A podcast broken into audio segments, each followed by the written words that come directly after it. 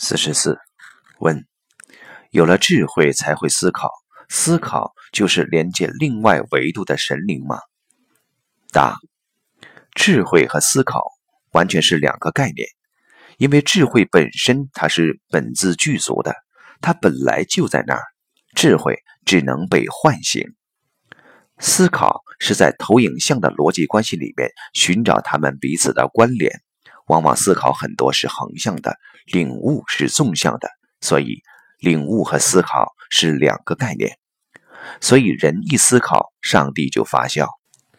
思考是横向的，当我们横向的编织叠加这个信息的时候，它就形成了我们跟内在圆满具足智慧之间的障碍了。这个就是所知障。所以思考带来的往往只是障碍，这叫。起心动念无不是业，你只要一开始思考，就在造业。